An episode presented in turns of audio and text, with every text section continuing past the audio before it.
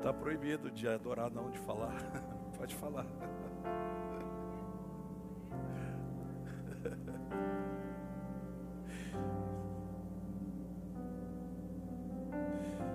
Ai, Jesus.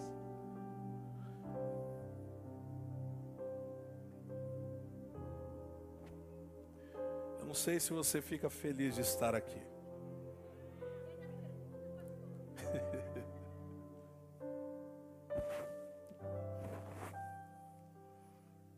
Apóstolo disse que estava feliz com a alegria dele. Se vocês acham que ficam felizes de estar aqui, você imagina a gente. Ele dizia isso pela manhã, que pregar para a cadeira é um desafio. Gente, pregar para a cadeira, você tem que ter muita fé. Mas eu tenho certeza que através dos canais de comunicação, você também estava sendo abençoado nesse tempo. E em nome de Jesus, querido, abrimos para nunca mais, para nunca mais, para nunca mais, para nunca mais fechar. Amém. Amém. Amém. Você concorda comigo? Nós declaramos portas abertas. Em nome de Jesus Cristo, em nome de Jesus Cristo. Eu creio nisso. E ouvindo um pouco a mensagem do apóstolo pela manhã, aliás, se você não pôde acompanhar, o apóstolo tem feito uma série sobre restituição. E hoje pela manhã ele falou sobre restituição ministerial e usou a vida de Moisés como exemplo. E eu me vi muito ali. Foge do chamado, para por causa da, da, da, acusação dos irmãos, aquela coisa toda. falei, meu Deus, é nós. é nós. Ai, ai, ai. Antecipa, acha que vai fazer do jeito dele, viaja, vai embora, depois tem que voltar. Fiquei ouvindo aquela mensagem falando: Eu sou Moisés. Ai, Moisés, diga. Você é o Moisés, querido. Deus tem um propósito para nós, e o que mais me alegrou é saber que nós nascemos porque Deus quis assim. Nós estamos aqui porque antes da nossa vida existia um caminho estabelecido. Sabe, querido, isso é lindo da parte de Deus. Quando Moisés olha para tudo que ele tinha no Egito, essa foi a síntese da mensagem. E ele olha para Cristo e diz: O que é mais precioso para mim? Eu vou andar nas minhas vontades, eu vou andar naquilo que me enche os olhos, nas riquezas, no conhecimento, ou eu vou considerar isso como nada diante da sublimidade de Cristo? E ele fez uma escolha. O apóstolo dizia que essa manhã era uma manhã de decisão. E esta noite não vai ser diferente. Vai ser uma noite de decisão, amém? Quem crê nisso, diga amém. Ó, a gente voltou. Não me deixa sozinho aqui não, tá? Tá bom, gente? Tá bom?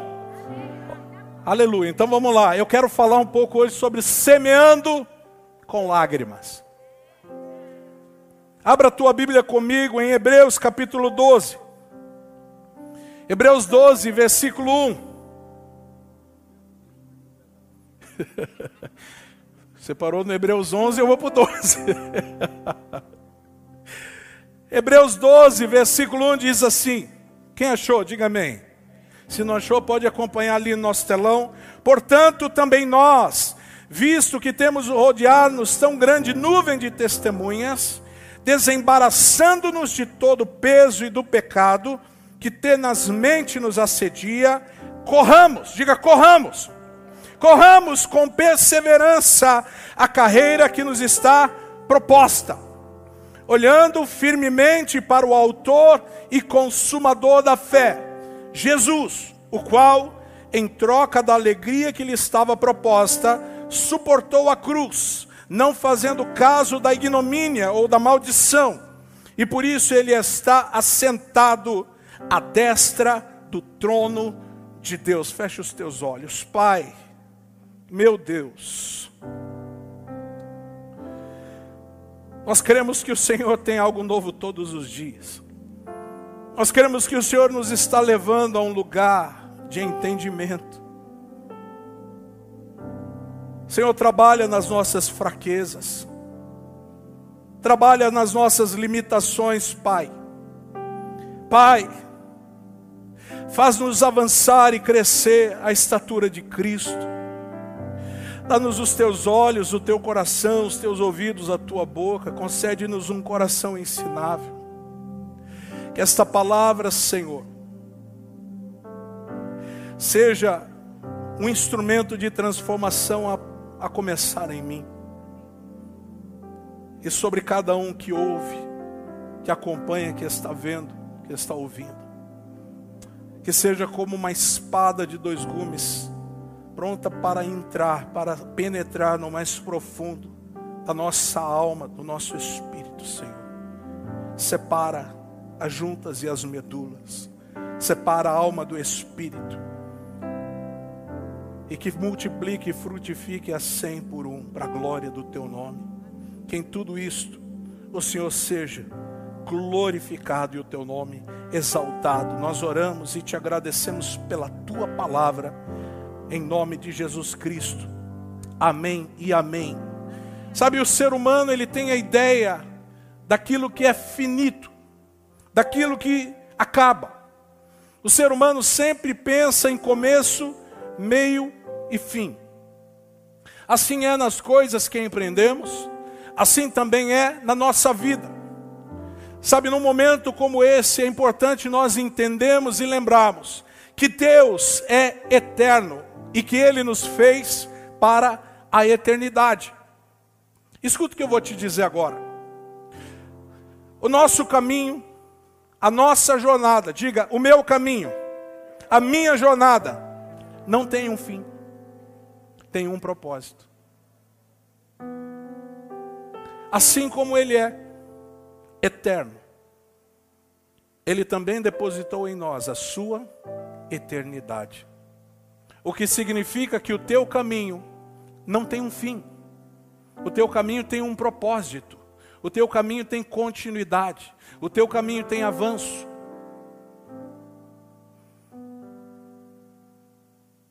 Sendo o nosso caminho sem fim, ele jamais acabará.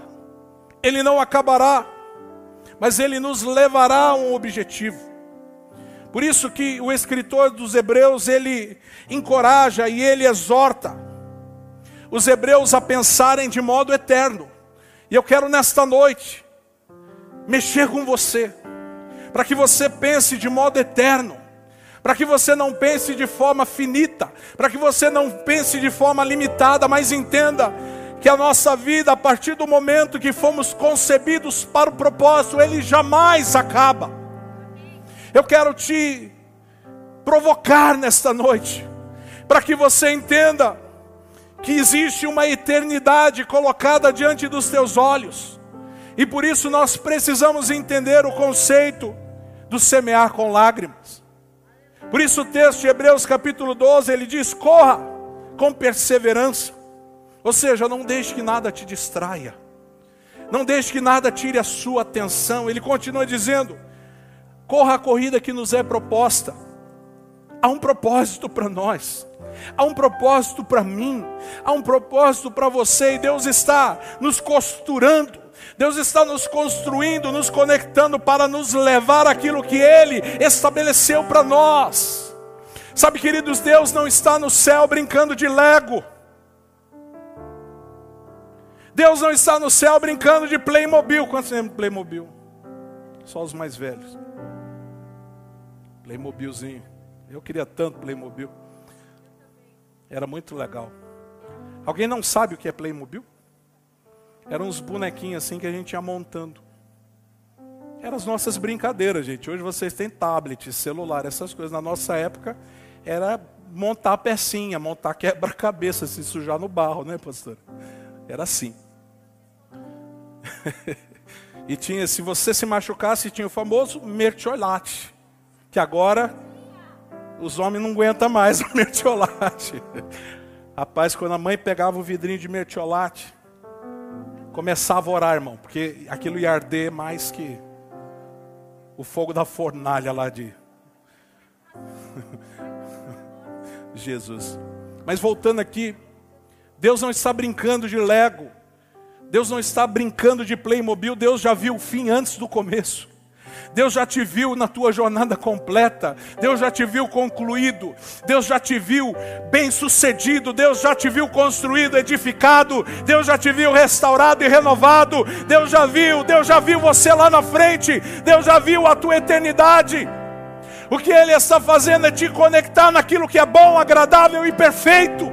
O que Ele está fazendo é te conectar a pessoas, a projetos. Ele está te conectando a coisas que vão te fazer caminhar para a sua eternidade e ser uma eternidade bem-sucedida.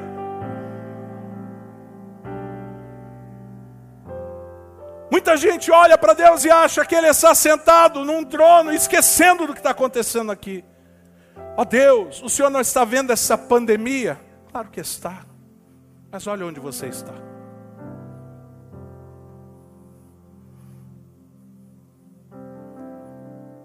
E nós perdemos queridos, perdemos amados.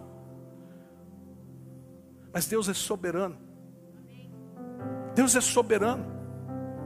Deus não está brincando com a tua vida. Deus não está brincando com a terra, Ele está te levando a um cumprimento de propósito eterno. E como é que a gente vai fazer isso? Olhando firmemente sem desviar os nossos olhos. Sabe o que é olhar firmemente? É não desviar os olhos. Porque quando nós desviamos os olhos, nós afundamos. Olhe firmemente, para quem? Diga para quem, pastor? Para o autor e consumador da nossa fé. Quem é o autor e consumador da nossa fé? Jesus.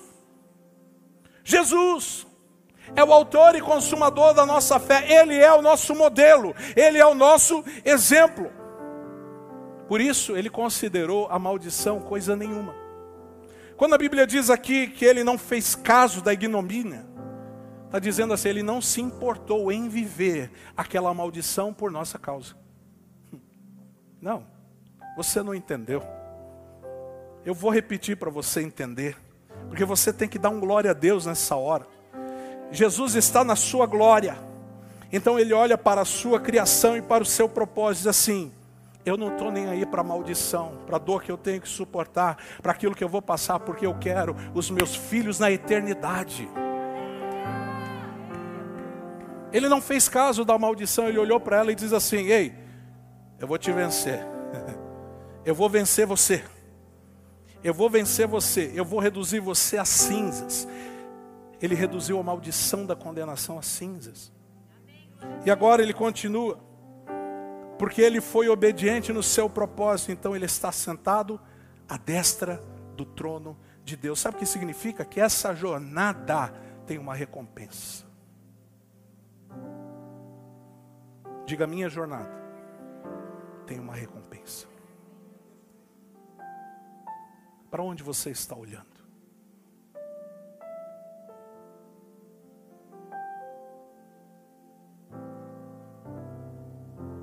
Dá para refletir um pouquinho? Dá para olhar para dentro um pouquinho? A tua jornada não acaba. A tua jornada tem uma recompensa.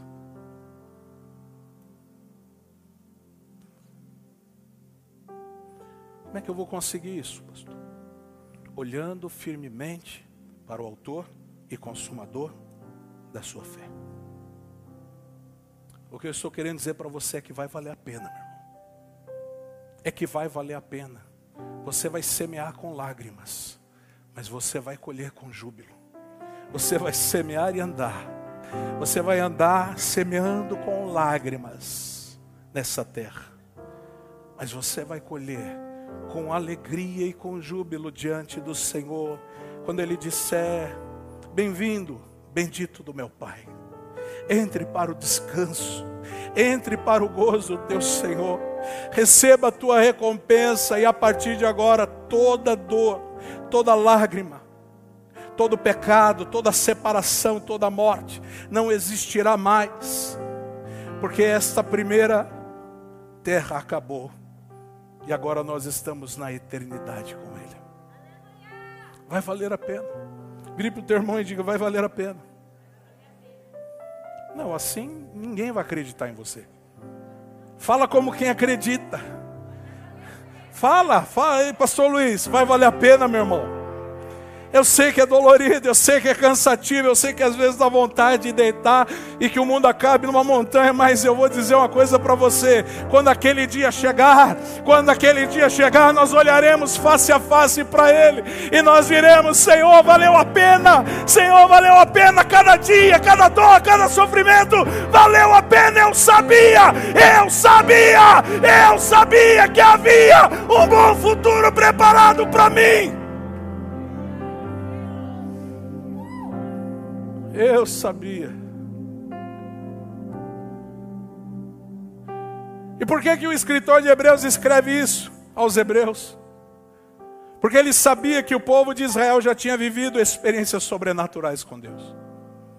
E agora eu quero caminhar com você no Salmo 126, você já conhece. O Salmo 126 é um dos cânticos de degraus. Por que, que ele era considerado um salmo de degraus? Porque todos os anos, quando o povo subia a Jerusalém, existiam salmos que eles cantavam. E esse era um deles.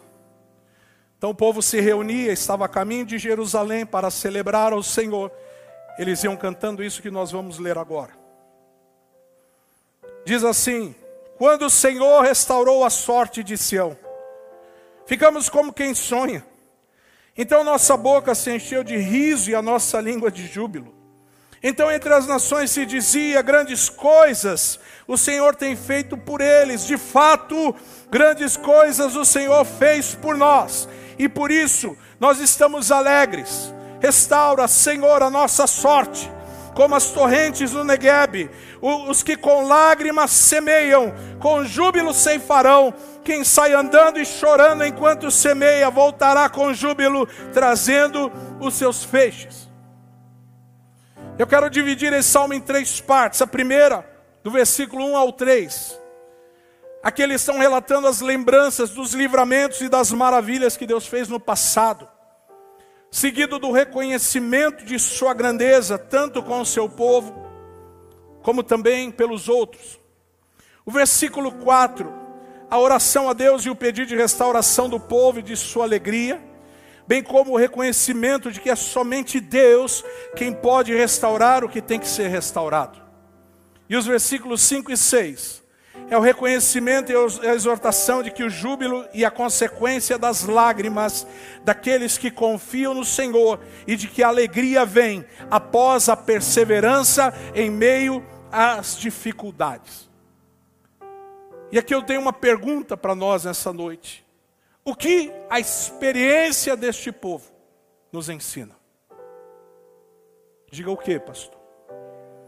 Primeira coisa, eu e você precisamos celebrar o que Deus já fez. Ei, olha para a tua vida. Olha para a tua vida agora. Eu quero que você pense no que Deus já fez. Quantas vezes você disse, agora acabou, agora não vai dar. Agora fui ao meu limite. Dessa situação eu não saio. Eu quero que você olhe para trás. O nosso passado, ele não existe para nos acusar. Ele existe para nos impulsionar. Ah, pastor, você não conhece meu passado. Nem quero. Diga por quê? Porque eu conheço teu futuro. Teu passado não importa. O teu passado só é uma mola para te lançar o teu passado, é para você olhar e dizer assim: caramba, olha o que eu era, olha onde eu estava, olha o que eu estava fazendo, e o Senhor foi lá e me encontrou, o Senhor foi lá e me resgatou, o Senhor me curou, o Senhor me libertou, o Senhor me salvou. O passado é a experiência do que Deus já fez, por isso existe a Sua palavra.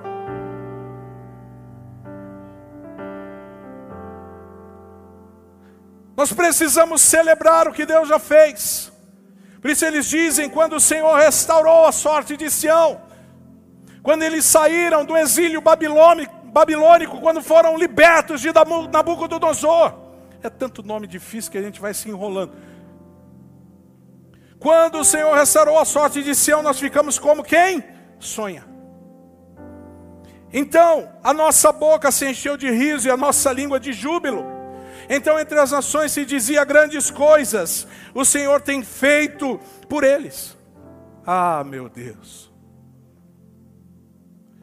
Como não dizer, como não declarar que Deus tem feito grandes coisas nesses dias?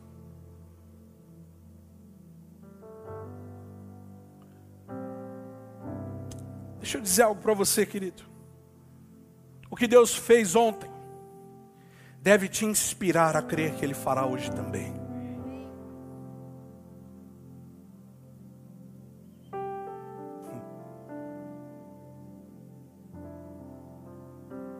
Eu fico tentando entender com a minha mente.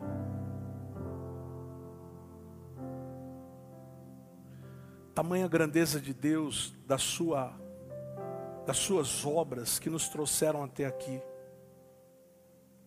Sabe, às vezes eu paro e fico olhando para mim e fico voltando lá atrás e pensando, caramba, como é que eu cheguei até aqui? E não tem outra resposta a não dizer grandes coisas o Senhor fez por mim. E por isso eu estou alegre. Sabe, o poeta neste texto, ele olha para o seu presente. E talvez esteja ali aflito. Como parece quando ele diz ali no, no versículo 4: Restaura, Senhor, a nossa sorte. Então, o que, que ele faz? Ele olha para o passado ele olha para o passado do seu povo e fica extasiado diante do que Deus fez.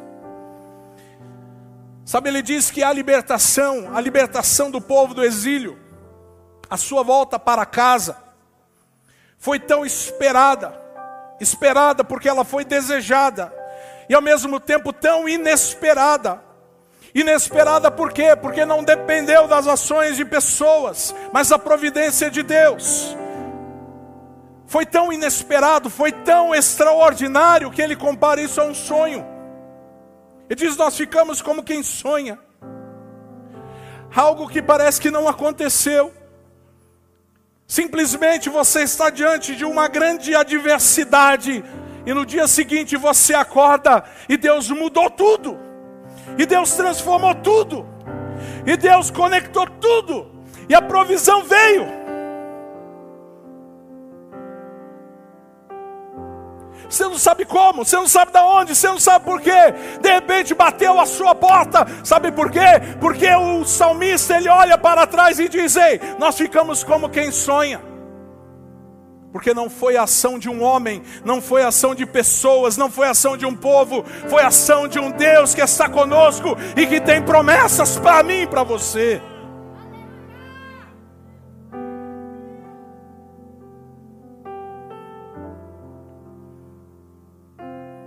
Eu teria tantas coisas para contar do que Deus já fez e que foi inesperado.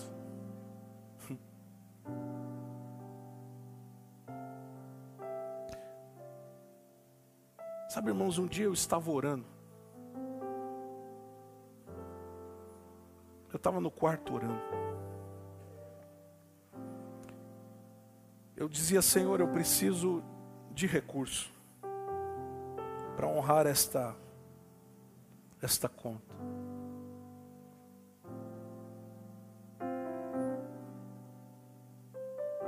Eles acham que não deu cinco minutos.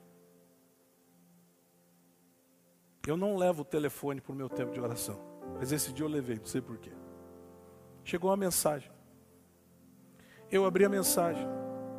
E o irmão perguntando para mim: Está tudo bem? Eu respondi assim: vai tudo bem. Quando eu respondi assim, o irmão respondeu: Olha, a última vez que eu vi alguém responder desse jeito é porque tinha uma necessidade. e ele disse assim: Pastor, por favor, não se sinta constrangido, me deixa participar de algo que Deus está fazendo, porque Deus me incomodou aqui. Isso ok. eu tenho uma necessidade. Aí ele disse: Então, me passa a sua conta. Eu passei. Irmãos, eu preciso dizer que era o valor que eu precisava.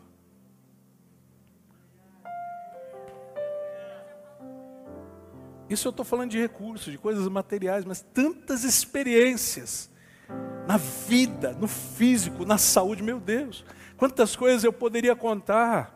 E eu sei que você tem coisas para contar, eu sei que você tem experiências com Deus que estão guardadas. Eu quero que você olhe para trás e veja que Deus te libertou do cativeiro e te deu o seu lugar de volta, o lugar da sua morada. Oh, o salmista faz isso. Por isso Jeremias escreve no seu livro de Lamentações 3:21 ele diz: "Eu quero trazer à memória o que pode me dar esperança". Ah, é tempo de trazer à memória o que te dá esperança, irmão. Sabe, você precisa contar a sua libertação. Porque o poeta bíblico aqui, o escritor, ele celebra a libertação, comparando a um sonho. Eu e você precisamos saber que a nossa libertação pareceu um sonho de tão extraordinária, mas ela aconteceu sim, ela aconteceu, e você está aqui como testemunho vivo. Mas se ainda te parece um sonho, você precisa acordar desse sonho. Porque às vezes parece que a gente demora para perceber o que Deus fez. A gente acostuma tanto impedir, tanto impedir. Eu acho que você vai se identificar comigo agora. A gente se acostuma tanto impedir, tanto impedir, tanto impedir, que quando Deus faz a gente não acredita. Só eu? A gente se acostuma tanto, impedir. Mas quando de repente a resposta chega, você diz assim, não acredito. Como não acredita? Você estava pedindo. Você estava clamando diante de Deus, agora Ele realizou e você diz que não acredita. A gente se acostuma tanto, querido, que a gente fica como se estivesse anestesiado. Sabe, um dia, é ser engraçado. Eu estava nas minhas andanças aí pelo Brasil. E eu estava num clube de futebol fazendo ali meu período de testes e tal, e jogando. E num dia de treino, eu não tinha dinheiro para voltar para casa. Eu estava lá no Paraná. E eu morava, o pastor Djalma vai saber, o Johnny também vai, porque Djalma morou em Curitiba, Johnny é quase um curitibano. O clube era em Curitiba. Eu morava perto de Rio Branco do Sul. É longinho, né? E lá, querido, eles não fazem como os motoristas aqui, ó, dá uma carona. Eu esperei três ônibus, os três motoristas não pode dar carona. Nem passar por baixo da catraca, não pode. E eu falei, tá bom, então eu vou andando. E comecei a andar, entrei na estrada e fui andando. Eu demorei quase nove horas para chegar em casa, que é longinho. Mas no meio do caminho eu pensei assim: poxa Deus, tudo bem não ter carona, mas uma coquinha gelada ia bem. Uma coquinha gelada ia tão bem, Senhor. E depois eu fiquei pensando comigo: por que, que eu não pedi a carona ao invés da coca, né? Gente, eu estava andando assim no meio-fio daquela rodovia. E de repente eu olhei um pouco mais longe e falei: não, não é possível. Mas não é possível. E fui chegando mais perto, uma garrafa de coca de 600. Até deu sede. Não estava gelada, calma. Calma que o milagre ele é progressivo. Eu olhei uma garrafinha de coca. Eu falei, meu Deus. 600, gente. Ela estava um pouco quente por causa da estrada. Aí eu falei assim, eu não acredito que tem uma coca de 600 no meio fio de uma estrada. Eu falei, Deus, só que não está gelado. Então não foi o Senhor que me deu. Peguei a coca, continuei andando. Gente, eu passava todo dia naquele caminho. Eu nunca vi um vendedor de caldo de cana naquele lugar. Eu estou andando com a minha coca assim. Aí eu olhei o cara com cana, eu falei, cana, caldo de cana, gelado, gelo. Falei, amigo, tudo bem? Ele, tudo. Falei, você tem gelo sobrando aí? Tem. Tem um copo também? Tem. Peguei meu copo, o gelo, saí tomando minha coquinha gelada. Nove horas andando. Aí a gente pensa, caramba, por que, que Deus não deu a carona? Porque existem experiências que são mais profundas. Aquela coca não me fez mal. Aquela coca não fazia mal porque era a coca do céu, tá entendendo? Gente, que absurdo! Como é que tem uma coca no meio da estrada? A gente fica anestesiado. A gente fica como quem sonha. Sabe, por isso eu quero dizer que você precisa sonhar com a sua vitória.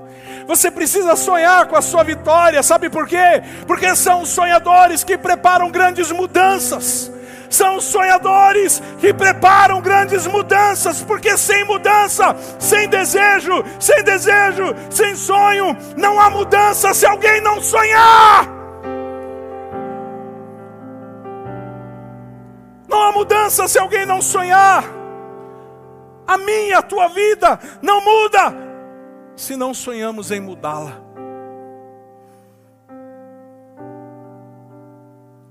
Olhe para trás e veja o que Deus fez. Mas a segunda coisa que nós aprendemos com os hebreus, nós precisamos continuar orando no presente para que a ação de Deus seja completa. Não é porque Deus já fez que você pode ficar agora tranquilão. Agora é que você tem que entender que porque Ele já fez, que você, que se você aumentar o teu poder de busca, então Ele vai fazer mais faz de novo. Gente, Deus já fez, não fez? Então Ele vai fazer. Só que eu e você precisamos orar no presente. Nós precisamos entender que há uma continuidade na nossa jornada para que a ação de Deus seja plena. Por isso ele diz versículo 4: Senhor, restaura-nos, assim como enches o leito dos ribeiros do deserto. Aqui ele usa a expressão Negueb. Sabe por quê? Diga por quê, pastor. Porque um passado de glória não é garantia de um presente glorioso. É melhor o fim do que o começo. É melhor terminar bem do que começar bem. Que seja os dois, começar e terminar bem. Mas é melhor o fim do que o começo. Sabe, um passado de glória não é garantia de um presente glorioso. Porque as vitórias de ontem não são suficientes para hoje. Eu e você precisamos andar com Deus hoje. Temos que ser cheios do Espírito Santo hoje. Nós precisamos evangelizar hoje. Nós precisamos investir na família hoje. Nós não podemos viver apenas de celebrar as vitórias do passado. Eu percebo que os palcos de grande avivamento hoje são lugares de igrejas mortas. Eu pude morar na Inglaterra por três anos quase. E muitas igrejas, muitas igrejas se tornaram pubs. E de lá veio um dos grandes nomes do evangelho que a gente conhece, que é John Wesley. Houve um grande avivamento no país de Gales. Houve um grande avivamento na Inglaterra. E sabe o que é hoje? Nada. Porque o passado pode ser de glória, mas se nós não continuarmos a nossa jornada no presente, nós vamos sucumbir. O que eu estou dizendo para você é que é tempo da igreja dizer, como Isaías: Ah, Senhor, se os céus se fendessem e o Senhor descesse nesse lugar. Ah, se os céus se abrissem e o Senhor descesse nesse lugar, então nós veríamos a tua glória. É tempo da igreja fazer como Elias, querido. Subir à presença de Deus, colocar a sua cabeça no meio dos joelhos e orar até chegar o tempo da restauração. Por que, que nós estamos calados diante desse tempo de pandemia? Por que, que nós não estamos mais fervorosos? Por que, que nós não estamos buscando mais? Por que, que nós não estamos chorando mais? Por que, que nós não estamos consagrando mais? Por quê?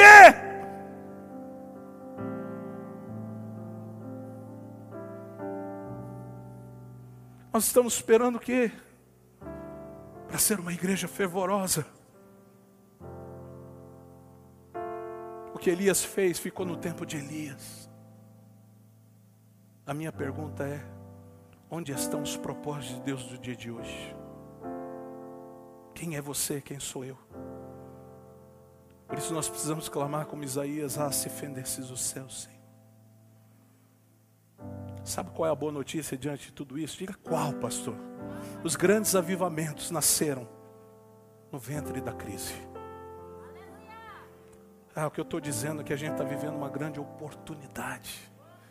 Gente, é uma grande oportunidade de Deus se manifestar gloriosamente através da sua igreja. Mas eu e você precisamos crer nisso. Nós precisamos entrar de cabeça, mergulhar de verdade.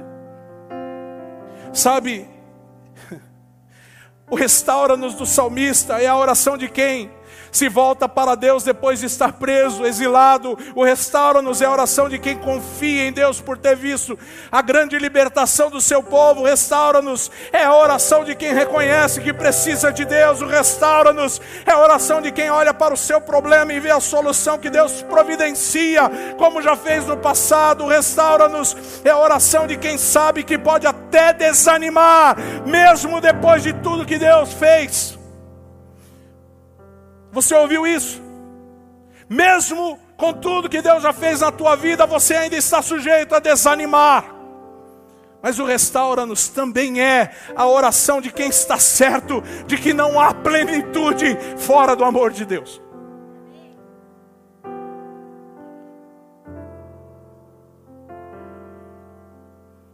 O que Deus fez ontem foi ótimo.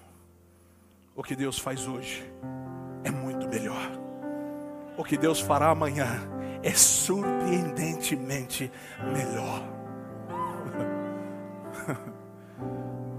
ah, você tem que crer nisso, senão isso vai para três ou quatro pessoas aqui dentro.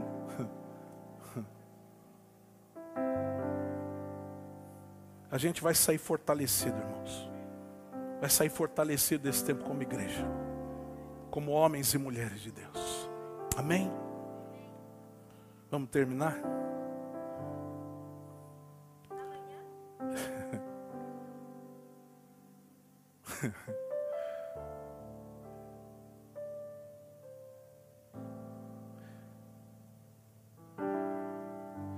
Sabe, mais do que ter fome de livros, a gente precisa ter fome de Deus. A gente lê livros sobre oração, a gente prega sobre oração, a gente tem uma boa teologia sobre oração, mas a gente ora pouco. Jesus orou e o céu abriu. A igreja orou e o Espírito Santo foi derramado. Elias subiu ao monte para orar e caiu chuva do céu, gente.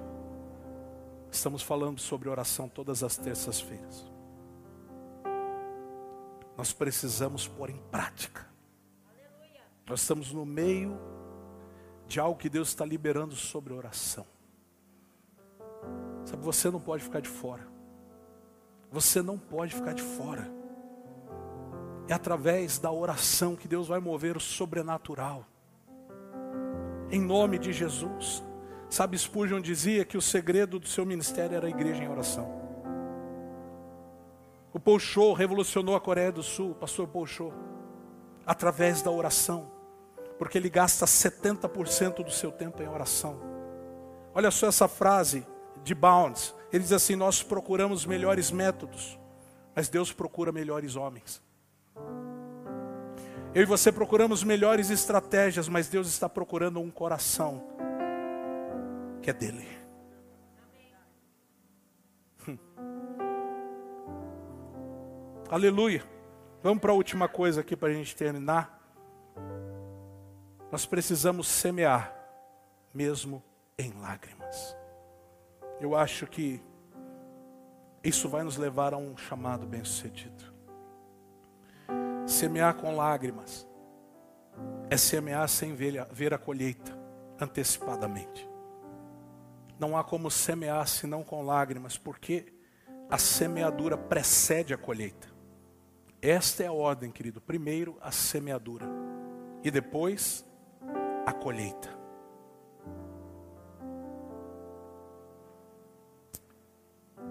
Esse vale, esse, esse que diz o Salmo, significa ressecado. E é o maior deserto da Judéia.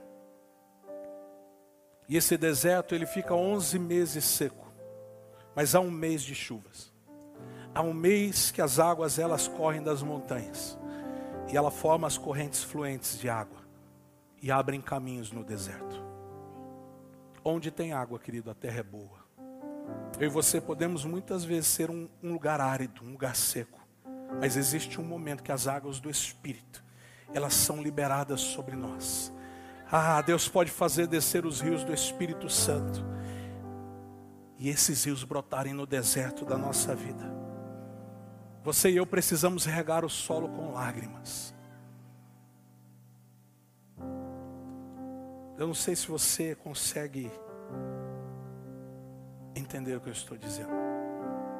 Semear com lágrimas é semear colocando no sol, no solo o grão que falta para a boca hoje. É esquisito, mas é verdade. É acordar de madrugada contra a vontade. Para orar, para estudar, para meditar. É acordar cedo, é gastar menos tempo nas coisas que a gente gosta. Semear com lágrimas é abrir mão da sua própria vida.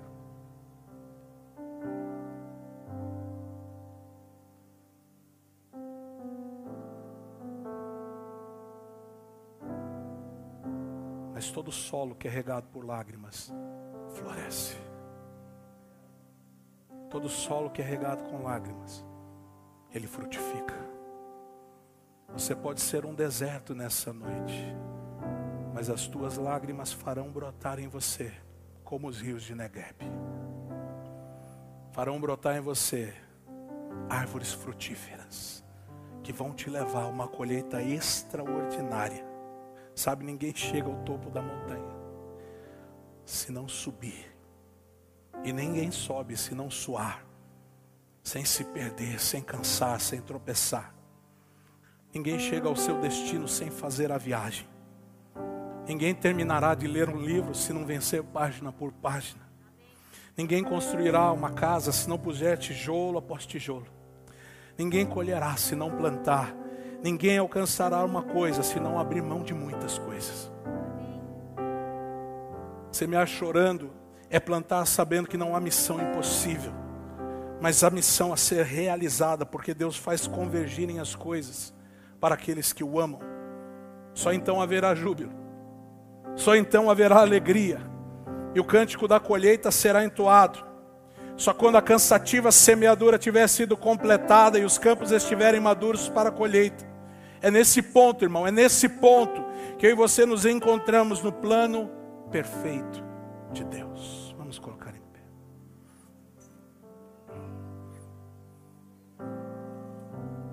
Tiago 5,7 diz: Portanto, irmãos, sejam pacientes até a vinda do Senhor. Vejam como o agricultor aguarda que a terra produza em preciosa colheita, e como espera com paciência até virem as chuvas do outono e da primavera. Sabe que eu sinto meu espírito, gente? Que chegou o tempo da chuva. Sabe, tem um tempo para chegar. Mas quando chega também, quando chega, vai varrendo tudo que vê na frente. Quando as águas caem, são torrentes de água. E essas águas que caem são águas do Espírito nesse tempo sobre as nossas vidas. Sabe, irmãos, é tempo da gente celebrar as nossas libertações, sejam materiais, sejam emocionais, sejam espirituais. É tempo da gente desfrutar das bênçãos que a gente recebeu, das vitórias que a gente alcançou. Continuemos orando para que Deus complete o que começou em nós e através de nós. Só depois de celebrarmos o que Deus nos deu é que devemos lhe pedir mais. Prossigamos semeando, mesmo banhado em lágrimas, mesmo que com tantas dificuldades, não há missão impossível. Plantemos, a colheita virá. Deus te abençoe, querido.